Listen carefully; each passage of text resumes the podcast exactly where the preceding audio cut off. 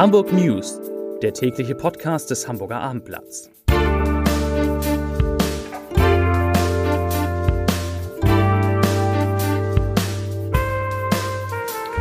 Hallo, moin, moin und herzlich willkommen. Mein Name ist Matthias Iken und ich verrate Ihnen, wieso es vielleicht doch eine neue Kühlbrandbrücke gibt, weshalb die Feuerwehr an der Bildstraße noch immer gefordert ist und warum der HSV aufsteigen dürfte.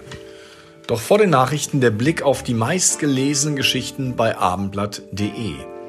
Auf Platz 3 die Analyse Wärmepumpe. Welche Alternativen gibt es für Hausbesitzer?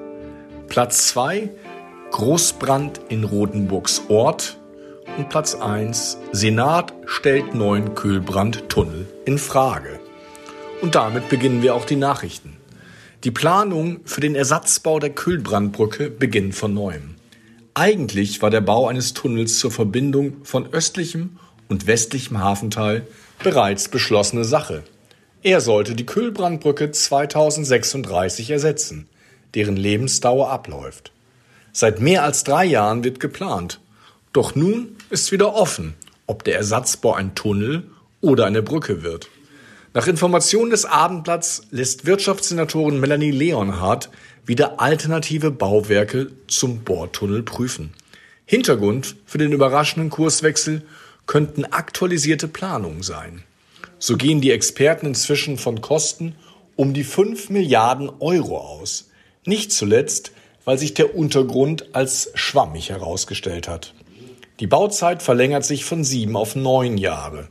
Eine neue Brücke würde wohl nur die Hälfte kosten. Nach dem verheerenden Brand in Rodenburgs Ort gehen die Nachlöscharbeiten weiter. Das Feuer, das am Ostersonntag ausbrach, wird immer noch mit einem Löschzug bekämpft. Derzeit brenne unter anderem noch ein Container voller Matratzen. Außerdem gäbe es noch Glutnester.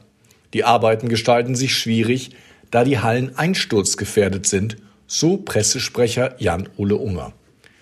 Er bezeichnete den Brand als einen der größten der letzten Dekade. 400 Einsatzkräfte wären in den vergangenen Tagen vor Ort gewesen. In der Nacht zum Montag hatten sich jeweils 30 Einsatzkräfte der Feuerwehr Hamburg in einem Schichtsystem abgewechselt um das Großfeuer an der Bildstraße unter Kontrolle zu bringen. Mit Baggern versuchten Feuerwehr und THW Schuttteile der eingestürzten Gebäude abzutragen, um an die Glutnester zu gelangen. Bei einer Auseinandersetzung mit mehreren Jugendlichen im Jungfernstieg sind am Ostermontag zwei Personen verletzt worden, unter ihnen ein Polizist. Nach Angaben der Polizei meldeten Zeugen gegen kurz vor acht etwa 30 bis 40 Personen, die vor der Europapassage am Ballindamm in Streit geraten seien. Wir sind daraufhin mit starken Kräften angerückt, hieß es aus dem Lagezentrum. Zeugen wollen Messer gesehen haben. Eine an dem Streit beteiligte Person sei festgenommen worden. Eine weitere sei mit einer Verletzung ins Krankenhaus gebracht worden. Nach Angaben der Polizei vom Dienstag trafen sich die Jugendlichen mit Stichwaffen am Jungfernstieg, um sich zu duellieren. Insgesamt wurden drei Menschen festgenommen. Fußball gilt als die schönste Nebensache der Welt.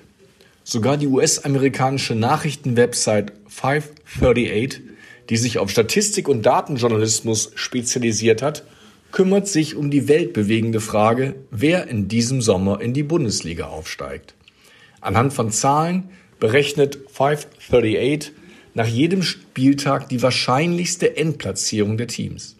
Nach dem 6 zu 1 gegen Hannover 96 liegt die Aufstiegswahrscheinlichkeit des HSV inzwischen bei 73 Prozent. Die Wahrscheinlichkeit, dass die Walter Elf in den verbleibenden sieben Spieltagen noch an Spitzenreiter Darmstadt 98 vorbeizieht und als Meister aufsteigt, beträgt demnach 25 Prozent.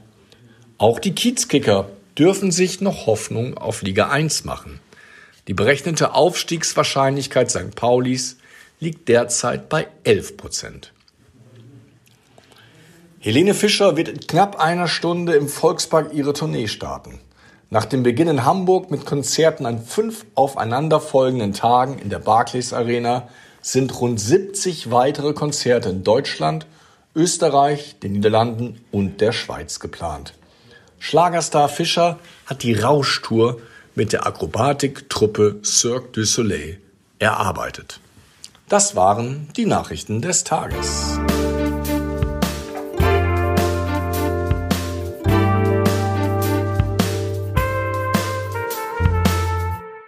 Weitere Podcasts vom Hamburger Abendblatt finden Sie auf abendblatt.de slash podcast.